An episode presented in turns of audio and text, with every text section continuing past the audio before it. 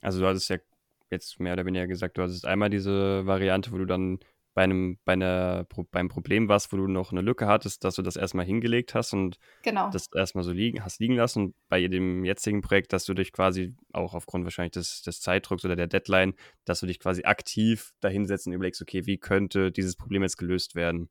Genau. Findest du das eine Variante, also was für, ist für dich irgendwie die bessere Variante oder was klappt bei dir besser? Hm, Ja, also ich lasse Ideen gerne liegen, muss ich sagen. Ähm, ich habe auch immer im Hinterkopf Ideen, ähm, die ich so nebenbei laufen lasse, sagen wir mal, damit ich immer vielleicht neue Ideen dazu bekomme und ein bisschen ähm, mir was einhole. Aber ich glaube, es funktioniert beides. Also es ist jetzt nicht so, ich könnte mir halt nur vorstellen, wenn man natürlich so einen gewissen Druck dahinter hat und weiß, okay, mir muss jetzt was einfallen, dann ähm, hast du vielleicht nicht mehrere Varianten, wie du ans Ziel kommst, sondern hast halt dann nur die eine Variante, die du auch hernehmen musst.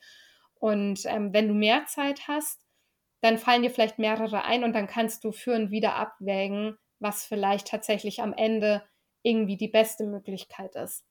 Also von daher, ich bin immer für liegen lassen, aber wie gesagt, man hat halt nicht immer die Zeit dafür. Das muss man auch Hm. sagen. Ja. Es ist ja auch im Grunde so ein bisschen so, selbst wenn man die Geschichte liegen lässt, also ich denke mal unterbewusst beschäftigt man sich ja trotzdem irgendwie immer mit diesem Problem und deswegen fällt einem wahrscheinlich auch dann irgendwann eine Idee dazu ein, weil man einfach irgendwie in irgendeinem Hinterstübchen in seinem Kopf dann doch da ein paar Zahnräder rattern. Ja, Das ist ja im Prinzip ja dann auch wie, okay, ich habe zwar jetzt nicht aktiv aufs Blatt gestarrt, aber mein Gehirn hat trotzdem irgendwie an der Geschichte gearbeitet, genauso wie wenn ich mich hinsetze und jetzt wirklich überlege, okay, wie kann dieses Problem gelöst werden? genau. Also das tatsächlich. Ähm, und ja, also wie gesagt, ich glaube, es funktionieren beide Varianten. Ich könnte mir auch vorstellen, dass manche gar nicht damit klarkommen, eine Idee lange liegen zu lassen. Von daher muss man da, glaube ich, ein bisschen selber herausfinden, was für einen das Beste ist. Ähm, aber so ist es ja, glaube ich, mit allem beim Schreiben. Also jeder ist ja da sehr individuell. Hm, total. Aber es ist auch einfach spannend, dann mal zu hören, dass äh, jemand das quasi beide Varianten schon mal gemacht hat und dass auch beide Varianten für die Person funktionieren. Deswegen ist auch Ja, cool, dass man das für sich einfach mal hört und weiß, okay, man kann es ja auch einfach mal ausprobieren und vielleicht klappt es ja oder vielleicht auch nicht. ja, genau. Was ich auch spannend fände, ähm, wie sieht bei dir so eine typische Schreibambiente aus? Also wenn du dich jetzt hinsetzt und äh, du schreibst dann, willst dann dein nächstes Kapitel schreiben oder so, wie, wie sieht das aus? Hast du da irgendwie bestimmte Rituale, wie, wie du dich in die Sch- Schreibstimmung bringst oder setzt dich einfach dran und schreibst? Wie sieht das bei dir aus? Also manchmal ist es tatsächlich, also ich, ich schreibe ähm, manchmal mit Musik, manchmal ohne. Manchmal höre ich auch nur Musik, um reinzukommen ähm, und mache sie dann aus, wenn ich schreibe. Wenn ich überarbeite, kann ich zum Beispiel gar keine Musik hören. Also da muss ich wirklich Stille haben. Ähm, und also Musik hilft so teilweise. Ähm, was ich halt auch immer wirklich mache, immer am Anfang nochmal das Geschriebene vom Vortag an, ähm, anlesen und einfach, ach, ja, so ein bisschen. Also ich lese wirklich jeden F- äh, Satz immer fünfmal durch. Das dauert schon tatsächlich, ja. Ich muss auch sagen, also bei mir, das bringt auch nichts, wenn ich jetzt weiß, okay, ich habe eine halbe Stunde frei. Ähm, schreibe ich doch schnell. Nein, das bringt nichts. Ähm, ich brauche wirklich das Gefühl, dass ich noch Zeit habe ähm, weil, wie gesagt, ich überarbeite am Anfang und fange erst dann zum Schreiben an. Und wenn ich nur eine halbe Stunde habe, dann wird es nichts. Ähm, also nehme ich mir schon immer zwei Stunden mindestens Zeit und, ähm, und habe dann so dieses Gefühl auch der Ruhe, weil Hm. ähm, ja, das brauche ich einfach. Hast du dann irgendwie einen bestimmten Ort, wo du dich dann gerne zurückziehst zum Schreiben oder ist das bei dir einfach so, ja, da wo es gerade passt? Ja, da wo es gerade passt. Ich habe nämlich keinen Schreibtisch. Ähm, von daher, ich schreibe manchmal auf der Couch, manchmal, manchmal einfach im Bett, manchmal am Küchentisch. Ähm, da tatsächlich bin ich sehr flexibel. Und ähm, ich weiß zwar, dass ich mir irgendwann mal einen Schreibtisch kaufen werde, weil ähm, das ist eine Investition, die sollte man sich gönnen, aber momentan habe ich da tatsächlich keinen und deswegen bin ich da sehr flexibel. Also da habe ich jetzt kein festes Ritual, wo es sein muss. Manchmal lasse ich sogar den Fernseher nebenbei laufen, ähm, wenn es jetzt keine Stelle ist, die irgendwie sehr, sehr emotional ist, sodass man sich da wirklich so ja, reinfinden muss. Hm. Ist, ist das äh, dann mit dem Fernseher eher wie so ein Hintergrundrauschen, so wie wenn man Musik hört und nicht wirklich zuhört? Oder wie darf ich mir das vorstellen? Weil ich habe das schon jetzt öfter gesehen, dass äh, Leute dann irgendwie beim Serienschauen irgendwie schreiben. Ich denke so, Alter, ich krieg, würde das überhaupt nicht hinbekommen. Also ich würde ja total abgelenkt werden. Deswegen finde ich das sehr, sehr spannend. Also was ich nicht machen kann, ist eine Serie anschauen, die ich noch nie gesehen habe. Ähm, weil dann muss die, dann ist der Fokus natürlich auf der Serie. Ähm, ich muss, wenn dann was laufen lassen, was mich entweder nicht interessiert oder, oder einfach irgendeine Serie, die ich eh schon äh, rauf und runter kenne. Und von daher, ähm, ich, das ist eher tatsächlich wie so ein Hintergrundrauschen, so Musik, die ich eben nebenbei dann habe. Ähm, und wie gesagt, also immer geht es auch nicht, aber ja, also so ein Sonntag, also wenn ich weiß, an dem Sonntag schreibe ich wirklich nur, bewege mich nicht nach draußen, ähm, habe auch nichts anderes vor, dann ähm, ist es eigentlich relativ immer entspannt und dann mache ich mir auch manchmal den Fernseher an, ja. Ich finde auf jeden Fall die Vorstellung gut, dass dein, dein Film- und Serienverlauf voll mit irgendwelchen Sachen ist, die dich überhaupt nicht interessieren. ja. ja. da habe ich geschrieben und bei dem Film, ja, da habe ich auch geschrieben, der, war, der Film hat mich auch nicht interessiert. Ja, so ungefähr, ja. So ungefähr kannst du dir das auch vorstellen, ja. Sehr gut. Ich gehe mal davon aus, du schreibst dann überwiegend am PC oder ist da auch dann tatsächlich noch der Stift und Papier dabei? Also ähm, eigentlich alles ähm, über den Laptop. Ich habe ähm, zwar Notizbücher, weil ich Notizbücher einfach mag. Ähm, ich schreibe da tatsächlich auch manche Sachen rein, die Kapitelübersicht zum Beispiel nicht. Also das mache ich auf jeden Fall über eine Datei ähm, am PC. Aber ähm, wenn ich jetzt zum Beispiel irgendeine Person ein bisschen interviewen möchte, weil sie einfach, keine Ahnung, viele Kenntnisse über bestimmte Themen hat, dann nehme ich mir meistens mein Notizbuch ähm, und schreibe mir die Sachen, die ich äh, sie frage und die sie mir antwortet, schreibe ich dann in das Notizbuch, damit ich das einfach immer neben mir haben kann. Ähm, weil ich habe jetzt keine zwei Bildschirme zu Hause, wo ich dann immer switchen kann. Und so hm. ist es eigentlich ganz gut, ja. Aber ansonsten ähm, nur mit dem Laptop. Mhm. Das finde ich gerade spannend, den letzten Punkt mit dem Interviews. Mhm. Was kann man sich darunter vorstellen? Erzähl da mal ein bisschen mehr zu. Ähm, es sind einfach Themen, ähm, zum Beispiel, also ich bin jetzt nicht so eine ähm, Zockerin. Also ich glaube, ich würde gerne, aber ich habe halt irgendwie keine Zeit dafür und da muss man sich ja auch erstmal ein bisschen, also so Videospiele, Videospiele, also so Playstation-Spiele und sowas, da muss man ja auch sich ein bisschen auskennen. Und wenn jetzt zum Beispiel ähm, bei viele Träume führen ans Ziel, ähm, die, also Tobias und Jonas, ähm, ja, zocken, dann möchte ich ja nicht dastehen wie eine, die sich überhaupt nicht auskennt. Und deswegen nehme ich mir natürlich dann eine Person, wo ich weiß, okay, die kennt sich da ein bisschen aus und dann interviewe ich, welche Spiele kann man so spielen, ähm, um was geht es in den Spielen, welche Tasten muss man drücken, um, keine Ahnung, mhm. zu schießen oder so. Und so ist es halt, also das jetzt als Beispiel, so ist es zum Beispiel auch mit einem Beruf, den ich vielleicht nicht ähm, kenne und den ich aber in meinem Roman unterbringen möchte. Ähm, das sind dann einfach so Sachen, die ich dann, wenn ich jemanden kenne, äh, gerne eben frage und dann ein kleines Interview mache, ja. Hm. Aber du greifst dann schon eher auf äh, Leute zurück, die du kennst, oder gehst du dann auch teilweise irgendwie in Foren oder auf Social Media, wo du dann auf, Such, auf die Suche nach solchen Leuten gehst? Also ich würde es machen, wenn es ähm, bis jetzt notwendig gewesen wäre. Ich habe tatsächlich jetzt noch nichts geschrieben, wo ich ähm, nicht irgendwelche Personen gekannt hätte, ähm, die ähm, damit zu tun haben. Aber ich würde es tatsächlich versuchen. Ähm, was man auch machen kann, es gibt viele äh, Dokumentationen, die man sich anschauen kann zu bestimmten Sachen, ähm, wo man auch ein bisschen sich Wissen rausziehen kann. Aber am schönsten finde ich es natürlich, wenn man irgendeine Person hat, die einem etwas darüber erzählen kann, weil man natürlich dann individuelle Fragen stellen kann. Ähm, aber ja, ich würde auch tatsächlich ähm, über Social Media vielleicht mal äh, Leute dann äh, fragen oder eben eine rund äh, eine Umfrage starten. Wer weiß was, kann ich euch fragen, ähm, weil besser ich frage die Leute, die Ahnung haben, als wenn ich einfach schreibe, ohne Ahnung zu haben. Ja. Hm. Das ist ja immer so dieser Punkt, wenn man, wenn man über Sachen schreibt, wo man jetzt nicht so, wie du gesagt hast, nicht so eine Ahnung hat äh, und Leute aus diesem Bereich das dann lesen, dann merken ja. die das ja dann sehr schnell auch, wenn man da keine Ahnung von hat, sage ich mal. Ja. ja sehr unangenehm, sehr unangenehm. Ja, also da muss ich echt sagen, das wäre mir tierisch unangenehm. Deswegen möchte ich äh, sowas verhindern, auf jeden Fall. Ich stelle mir auf jeden Fall gerade vor, wie jemand, der einen Fantasy-Roman schreibt, erstmal eine Umfrage macht. So, kennt jemand einen Ork, dem schon mal ein Pfeil ins Bein geschossen wurde? Ich bräuchte da etwas für meinen Roman. Tut das weh? Könnte schwierig werden. ja, das stimmt natürlich. Ich meine, aber da, das ist natürlich beim Fantasy auch wieder schön, weil das meiste wirklich dann der freien Fantasie ähm, entspringt und man da wirklich alles selber entscheiden kann und die Regeln der Welt selber bestimmen kann.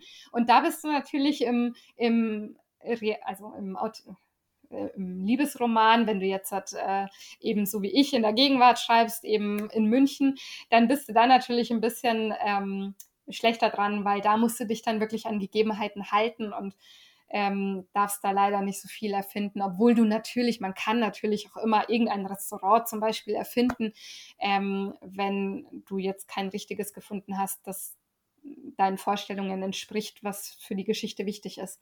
Aber ansonsten muss man sich ja da sehr streng schon dran halten und Fantasy gibt da natürlich sehr viele Freiheiten. Mhm.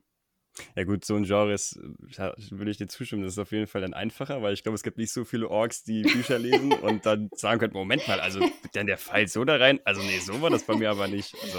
Naja, sagen wir mal so. Also bei mir war es aber auch so, bei Left to Fate ist ja eine Dystopie und ich habe dann schon mal eine Stimme gehört, so von wegen, ähm, weil da gibt es auch eine Zeitmaschine und wie wir wissen, es gibt hier keine Zeitmaschinen im realen Leben. Und ich habe mhm. dann aber schon Stimmen gehört. Hm, so kann es aber gar nicht funktionieren, weil wenn man das, also wenn Zeitmaschinen wirklich, die könnten existieren, aber dann müssten die so und so funktionieren. Und dann habe ich mir gedacht, ja, gut, das war jetzt das war tatsächlich eine freie Fantasie, so wie ich es mir vorstelle. Also mm. von daher, ähm, da könnte natürlich immer irgendjemand kommen, der vielleicht Orks besser kennt als du, aber gut, ich will mich da jetzt nicht einmischen. ja, ich würde auch sagen, in der Regel gibt es immer irgendwelche Leute, die, die Dinge besser wissen als andere. Also man ja. kann wahrscheinlich letzten Endes dann auch nicht alles hundertprozentig genau schreiben. Nein. Weil letzten Endes schreibt man ja auch einen Unterhaltungsroman und kein, kein Sachbuch über genau. Zeitmaschinen und Orks. Genau, also. genau. Also auf jeden Fall. Und manchmal musst du auch tatsächlich Dinge anpassen, damit sie einfach in der Geschichte funktionieren. Also da kannst du dich nicht unbedingt genau an die Realität halten, weil dann würde es die Geschichte so nicht geben. Und deswegen muss man manchmal auch ein bisschen von der Wahrheit abweichen. So ist es einfach. Hm. Ja, bin ich ja. auf jeden Fall bei dir. Ja. Man hat ja eben schon ein bisschen rausgehört, dass du gerne schon längere Sessions dann einplanst, also so zwei Stunden plus minus Minimum. Ähm, Gibt es da irgendwie noch andere Punkte, nach denen du quasi schreibst? Also hast du irgendwie sowas, also du sagst, okay, ich will so und so viele Wörter dann schreiben oder ist es dann eher wirklich dieser Zeitaspekt? Also, hm, ich habe immer versucht, mit Wörtern zu planen. Ähm, aber es hat irgendwie immer nicht so hingehauen. Also ich nehme mir tatsächlich eigentlich feste Zeiten vor ähm, und in denen schreibe ich dann einfach so viel ich kann. Ähm, natürlich, wenn dann die Deadline näher rückt, dann kann ich so nicht mehr arbeiten. Dann muss ich so lange schreiben, bis eben ich, meistens rechne ich tatsächlich in Seiten, weil ähm, im Verlagsvertrag steht bei mir zum Beispiel drin 350 Seiten ungefähr sollen es sein. Und ähm, ich habe auch schon manchmal gemerkt, dass je nachdem, welche Einstellung man eben hat, dass dann die Wörteranzahl irgendwie so bei jedem unterschiedlich ist. Also ich hatte eine Freundin, die auch schreibt und die hat dann ähm, mit 75.000 Wörtern hatte die nur äh, 300 Seiten und ich hatte 380. Also es hat irgendwie alles nicht so hingehauen. Deswegen bleibe ich eher bei Seiten tatsächlich und, ähm, und dann, wenn es gegen, also Ende einer Deadline ist, dann nehme ich mir halt bestimmte Seiten vor, zehn Seiten und solange die nicht geschrieben sind, dann muss ich auch hocken bleiben. Ähm, aber wenn ich jetzt noch die Zeit frei einteilen kann, dann ist es tatsächlich nur zwei Stunden habe ich Zeit, zwei Stunden schreibe ich und danach mache ich was anderes. Hm. Genau. Ich würde gerne mit dir noch ein bisschen mehr in Richtung äh, Literaturagentur gehen, mhm. ähm, weil wir haben hier viel schon mit Leuten geredet, die im Verlag waren oder die im Self-Publishing unterwegs waren, aber das Thema Literaturagentur habe ich jetzt noch nicht so viel äh, Ahnung von und noch nicht so viel von gehört, deswegen fände ich es sehr spannend. Äh, du bist ja bei der Literaturagentur Erzählperspektive, richtig? Ja, genau. Genau. Was ich, was ich spannend finde oder was natürlich auch für Leute spannend wäre, die gerade ihren ersten Roman beispielsweise schreiben, wie bist du dort gelandet? Also wie, wie wurdest du von dieser Agentur quasi angenommen oder wie lief dieser Prozess ab, dass du da letzten Endes dann gelandet bist? Also ich muss sagen, ich habe, bevor ich meinen ähm, meinen Debütroman eben beim Wettbewerb eingereicht habe, habe ich eine andere Geschichte ähm, schon, ich glaube, zwei Agenturen vorgestellt, also einfach mich beworben, eben mit Leseprobe und Exposé. Ähm, Im Nachhinein weiß ich tatsächlich, warum ich nie eine Antwort erhalten habe. Die Geschichte ist tatsächlich ähm, so, wie sie ist, grottenschlecht gewesen. Ähm, und dann kam eben der Wettbewerb und ich hatte ähm, dadurch eben einen Verlagsvertrag. Ich habe dann aber danach schnell gewusst, dass ich in eine Agentur möchte. Das ist ja auch immer die Frage, ähm, bringt eine Agentur was, bringt sie nichts? Ähm, oder ist es überhaupt das Richtige für mich? Ich wusste, ähm, nachdem ich mich so ein bisschen informiert habe, dass ich unbedingt in eine Agentur möchte, einfach weil zum Beispiel Vertragsverhandlungen von der Agentur übernommen werden und ich bin eine ganz schlechte Verhandlerin. Also man kann mir auch auf dem Bazar alles andrehen und ja, wirklich ist auch schon geschehen. Ähm, ich wusste im Grunde in dem Moment, wo ich es gekauft habe, schon, dass ich das nicht gut finde, aber ich konnte nicht Nein sagen. Und deswegen ähm, wusste ich, der Fakt zum Beispiel ist sehr wichtig für mich gewesen und auch natürlich die Kontakte, die eine Agentur hat. Und ähm, wenn man in, in größere Publikumsverlage möchte, dann hilft das natürlich sehr. Ich habe dann ähm, eben nachdem ich mein Debüt veröffentlicht habe, ähm, längere Zeit, also so ungefähr ein Jahr gar nicht geschrieben. Ich hatte dann so ein bisschen keine Schreibblockade, aber ich war einfach zu sehr mit meinem Alltag beschäftigt, als dass ich irgendwie einen Kopf dafür gehabt hätte. Und ähm, dann habe ich tatsächlich wieder angefangen und habe eine Geschichte geschrieben. Und sie war ähm, ungefähr, also so zu drei Viertel fertig bevor ich mich dann letztendlich beworben habe bei der Erzählperspektive. Ähm, ich habe äh, mich im Vorfeld viel über Literaturagenturen auch ähm, informiert. Ich habe ähm, alle Seiten gelesen. Ich habe geschaut, welche AutorInnen da vielleicht schon vertreten sind, ähm, die vielleicht auch in dem Genre unterwegs sind wie ich oder zumindest, ähm, ja, die ich auch kenne und wo ich so ein bisschen, keine Ahnung, einen Bezug dazu habe.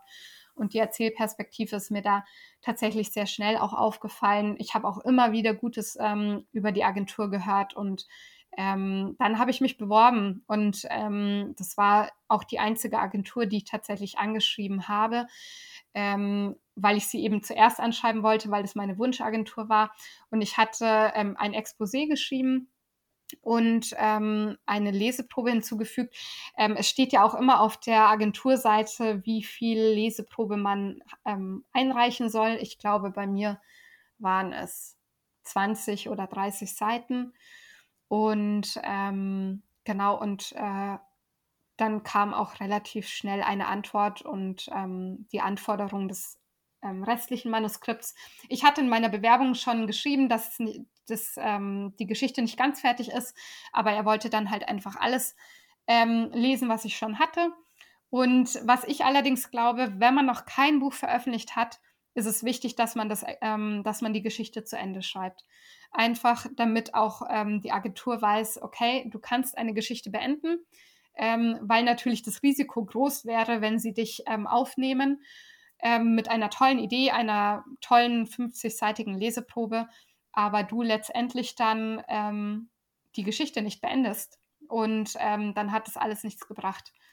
Genau. Und, mm. und so tatsächlich bin ich eigentlich dort gelandet. Also eine klassische Bewerbung ähm, per E-Mail mit Anschreiben, Exposé und Leseprobe. Aber das sind ja schon mal sehr, sehr spannende Punkte, die du erwähnt hast. Zum einen, das äh, hatten wir auch schon in einer anderen Podcast-Folge, wo, wo, es um Verlage ging, dass man nicht einfach blindlings auf die Masse der Anfragen geht, sondern auch wirklich im Vorab sich schon mal informiert, okay, was hat äh, die Agentur irgendwie schon für ein anderes Repertoire? Passt das, passt mein Buch da überhaupt rein? Genau. Oder von den Autoren oder Autorinnen, die da schon vielleicht äh, drin sind, dass man da einfach schon mal eine Vorab-Auswahl trifft, damit man dich einfach weit streut, sondern dass man einfach schon mal gezielter, sage ich mal, ja, anfragt. Ja. Aber auch, dass man dann sich informiert, okay, was sind die Anforderungen an mögliche Leseprobe oder Exposé, dass man da auf jeden Fall natürlich dann auch äh, dementsprechend das Ganze anpasst. Das ist wahrscheinlich auch nicht selbstverständlich. ja, also ich glaube auch, ich höre schon öfter, dass ähm, dann ähm, die äh, BewerberInnen sich denken, naja gut, ähm, ach, ich mache es aber anders, weil ich weiß es sozusagen besser, aber das steht ja nicht ohne Grund auf der Verlagsseite, äh, auf der Agenturseite, warum sie es so und so haben wollen. Und deswegen habe ich mich da auch explizit dran gehalten. Und was ich, ich weiß nicht, ob das jetzt was gebracht hat, aber was ich auch schön finde, ich habe ähm, oder auch als, ich spreche jetzt auch ein bisschen aus der Personalrecruiting-Sicht ähm, tatsächlich, ähm, ich habe mein Anschreiben wirklich personalisiert. Also ich habe versucht, wirklich in das Anschreiben reinzuschreiben, warum ich genau diese Agentur möchte. Hm. Und ähm, weil ich schon wichtig finde, dass man merkt, ähm, dass man sich wirklich damit auseinandergesetzt hat und eben nicht so einen Rundumschlag macht. Natürlich, man bewirbt sich dann bei tausend Agenturen, weil ähm, in den allermeisten Fällen bekommt man einfach ähm, viele Absagen oder besser gesagt gar keine, weil sich die Agenturen dann nicht mehr melden. Aber ähm, es ist halt schon, glaube ich, wichtig, dass eine Agentur merkt, okay, die hat sich mit uns befasst. Also deswegen, sowas finde ich auch ganz wichtig, ja. Was ich nochmal äh, interessant fände, du hast ja schon eben so ein bisschen äh, gesagt, dass äh, die Agentur ja wie so eine Art Vermittler zwischen dir und Verlagen dient. Ähm, was sind denn noch so die, die Aufgabenbereiche von der Agentur, beziehungsweise was übernimmt denn die Agentur? Was kann man sich darunter vorstellen? Also es ist so, wenn ich jetzt aus meiner Perspektive spreche, ähm, wenn ich eine Idee habe, ähm, dann pitche ich die erstmal meinem Agenten und ähm, wir feilen dann ein bisschen an der Idee und, ähm, und, und, und er gibt mir da vielleicht auch ein bisschen Feedback eben. Ähm, und wenn wir tatsächlich auch der Meinung sind, dass ähm, wir das einem Verlag vorstellen wollen, dann ähm, würde ich ein, oder schreibe ich ein Exposé und ähm, er schaut da auch wirklich dann sehr genau drüber ähm, und ähm, gibt mir da Tipps oder wenn schon da Logikfehler drin sind. Also wir arbeiten wirklich ähm, eben gemeinsam auch an dem Exposé und ähm, das finde ich eben sehr wichtig, vor allem weil natürlich auch der Agent mit einem ganz anderen Blick auf mein Manuskript oder auf die auf die auf den Pitch schaut, ähm, weil diese Leute sich natürlich mit nichts anderem als dem Buchmarkt beschäftigen. Und wenn man in einem großen Publikumsverlag ähm, veröffentlichen möchte, dann schreibt man natürlich auch schon für den Markt. Und ähm, deswegen ist es schon sehr wichtig, einschätzen zu können, ob die Idee sich verkaufen lässt. Und diesen Blick haben eben die Agenten. Und dann können wir gleich am Anfang aussortieren, ähm, welche Idee vielleicht nichts für die Verlage ist. Und dann schreibe ich, sagen wir mal, jetzt nicht umsonst eine Geschichte. Weil wenn ich mich jetzt hinsetze und ähm, 300 Seiten für eine, für eine Geschichte verwende, die am Ende dann nie ein, ein, ein, ein Leser sehen wird, dann ähm, ist es vielleicht, wenn man das als Hobby hat, in Ordnung, aber wenn man natürlich beruflich als ähm, Autor, als Autorin sich ähm, da ein bisschen selbstständig machen will, ist es natürlich schlecht, wenn man dann lauter Ideen in der Tasche hat, die ähm, niemanden interessieren. Und ähm, das ist gut. Ähm, also wir arbeiten tatsächlich an im Exposé, an dem Pitch generell, auch an der Leseprobe, wenn eine notwendig ist. Dann ähm, auch da ähm, hat er seinen Blick drauf.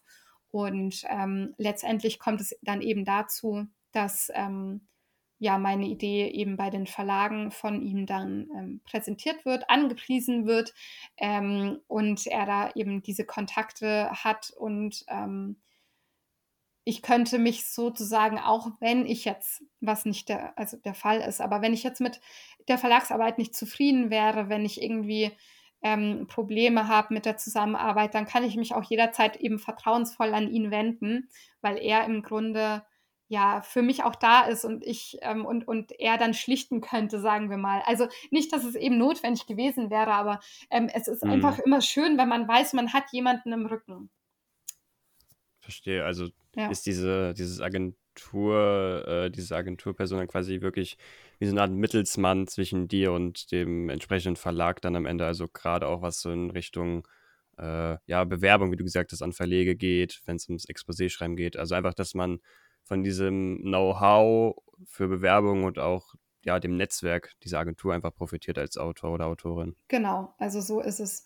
Und ähm, sie geben sich ja auch die größte Mühe, muss man sagen, und, ähm, und nehmen sich da wirklich sehr viel Zeit. Und ähm, deswegen, also ich bin tatsächlich sehr zufrieden und ähm, begeistert und ich möchte auch unbedingt äh, eine Agentur tatsächlich nie wieder missen. Aber wie gesagt, wenn man jetzt zum Beispiel in kleinere Verlage möchte, kann man das auch selber machen.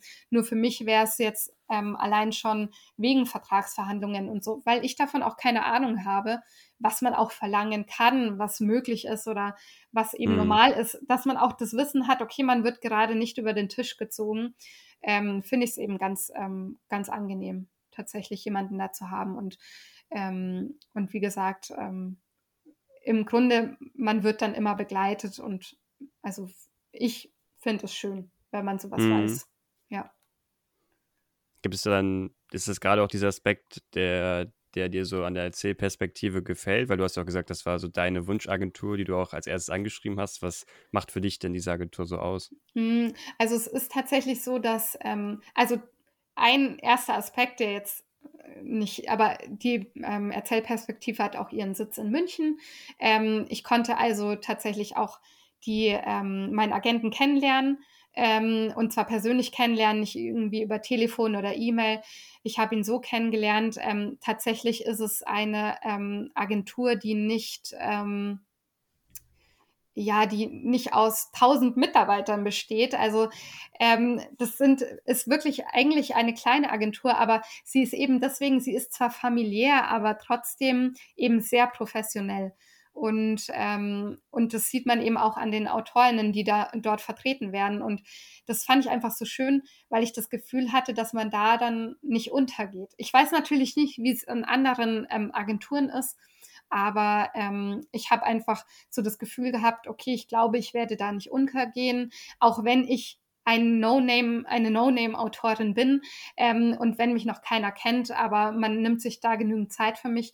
Und ich muss auch sagen, dass beide ähm, ziemlich nett sind, also Klaus und Micha, ähm, richtig nett sind und äh, total sympathisch. Ich habe auch von meiner Lektorin schon die Mitteilung oder die, die mit äh, Rückmeldung bekommen, dass sie so gerne immer mit denen zusammen spricht, weil ähm, und ihre Termine hat, weil die beiden so nett sind. Und das ist natürlich einfach irgendwie schön. Ähm, und wie gesagt, ich weiß nicht, wie es in anderen Agenturen ist, aber so kam es bei mir rüber und ich habe halt einfach weil wenn man auch AutorInnen auf Instagram folgt, dann ähm, und dann auch die Agentur immer wieder erwähnt wird, ähm, wie dankbar man ist, dass man diese Agentur im Rücken hat und, ähm, und äh, toll, äh, wie sie einem wieder geholfen haben, dann macht das natürlich schon irgendwie was aus. Und dann dachte ich mir, okay, vielleicht bin ich da nicht so schlecht aufgehoben, weil ich glaube auch, es ist wichtig, dass man sich eben auf persönlicher Ebene mit den Leuten auch gut versteht ähm, und nicht nur auf beruflicher, sondern auch irgendwie auf dieser persönlichen Ebene.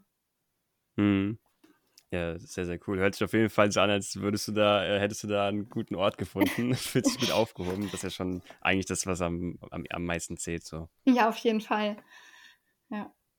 Dann würde ich gerne mit dir noch mal ein bisschen äh, aufs große Ganze wieder rauszoomen. Und mhm. wenn du noch mal so dieses, diese Thematik Buch schreiben und Buch veröffentlichen betrachtest, was sind oder waren so in der Vergangenheit so deine, ja, sagen wir mal, größten Top 3 Hürden, äh, wie man das so gerne reißerisch als Titel nimmt, die Top 3 Hürden auf deinem Weg zum eigenen Buch. Und wie hast du sie überwunden?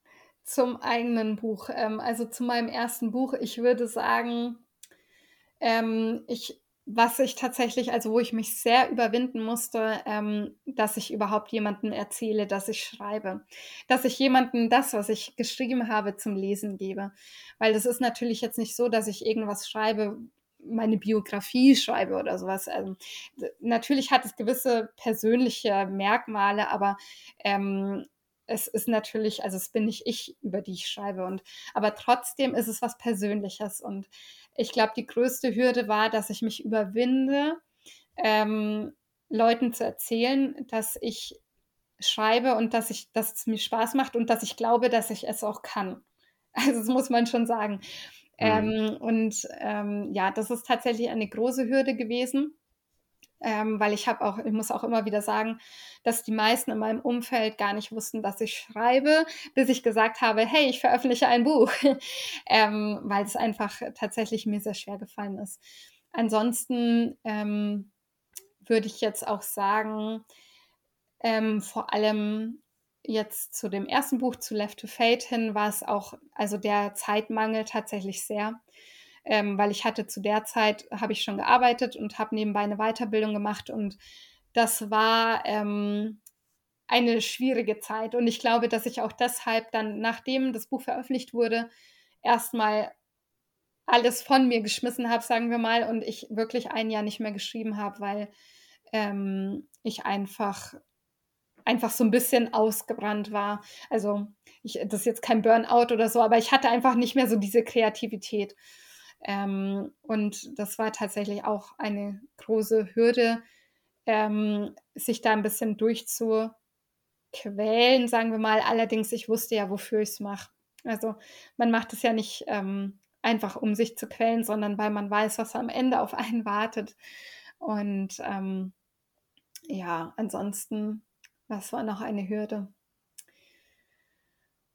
Ich glaube auch so ein bisschen, also dass man, ähm, also wenn man ungeduldig ist, ist es, glaube ich, auch sehr schlecht, weil ähm, man muss unglaublich viel warten und unglaublich viel Zeit eben sich nehmen, damit, damit es auch was wird. Vor allem fürs erste Buch, glaube ich.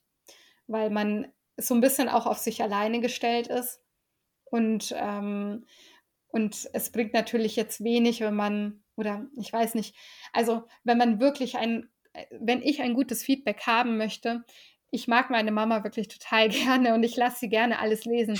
Ich weiß aber auch, dass ich ihre Tochter bin und dass sie natürlich alles total toll findet, was sie von mir liest. und dass, also, dass sie so begeistert ist ähm, von jedem und deswegen, ähm, jetzt weiß ich gar nicht mehr, worauf ich hinaus wollte. Deswegen ist es ähm, auch wichtig, dass man es eben anderen Leuten gibt und da diese Hemmschwelle ein bisschen zu verlieren, ist, um, ähm, ist schwierig. Das weiß ich gar nicht. Mm. Ich weiß gar nicht, ob ich jetzt schon alles genannt habe, aber es sind eher Sachen, die sich halt vermischen. Also ich finde, bis es dann zum ersten Buch kommt, man weiß auf jeden Fall, was man getan hat, würde ich mal sagen, weil es echt eine Menge Arbeit ist, ja. Ja, es ist auf jeden Fall äh, ein sehr, sehr langer Marathon, den man da durchhalten muss. Ja, ja, das auf jeden Fall. Und nochmal hier der Punkt, äh, dein Buch Viele Träume führen ans Ziel hier nochmal erwähnt, erscheint ja nächsten Monat am 25. Februar 2022. Wir wissen ja nicht, wann ihr die Folge hört. Vielleicht ist es ja schon draußen mittlerweile. Ja. Ähm, hier nochmal die Frage, falls man dir folgen will oder deine Autorenreise weiter begleiten will, wo kann man dich am besten finden? Was sind so deine bevorzugten Plattformen? Bevorzugte Plattformen. Ich, man findet mich äh, einfach nur auf Instagram.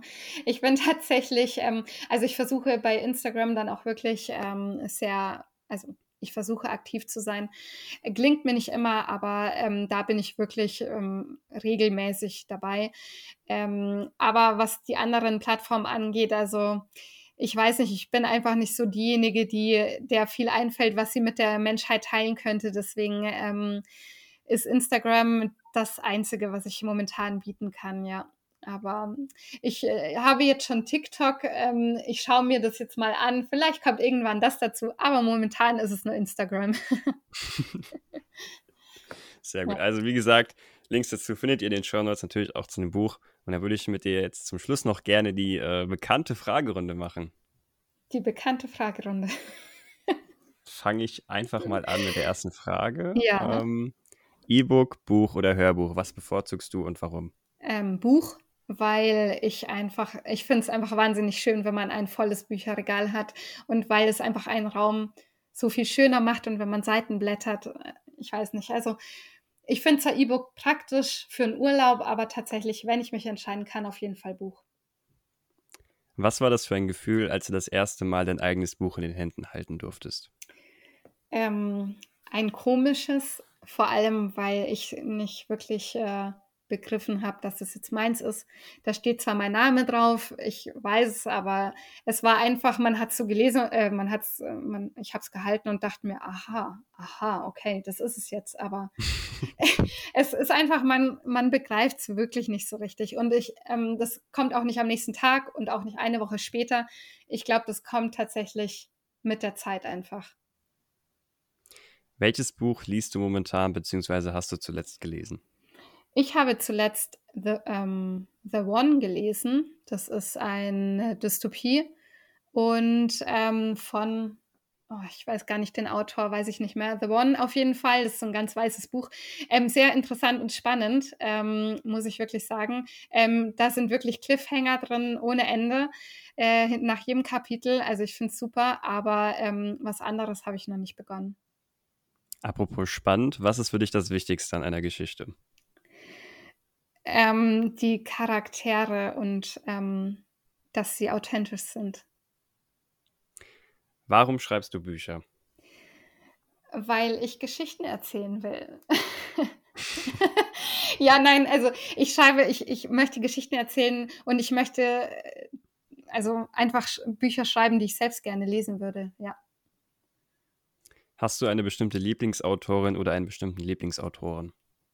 Nein, tatsächlich nicht. Also ich ähm, lese querbeet tatsächlich auch, was Genre angeht und ähm, ich könnte mich da nicht entscheiden. Nein.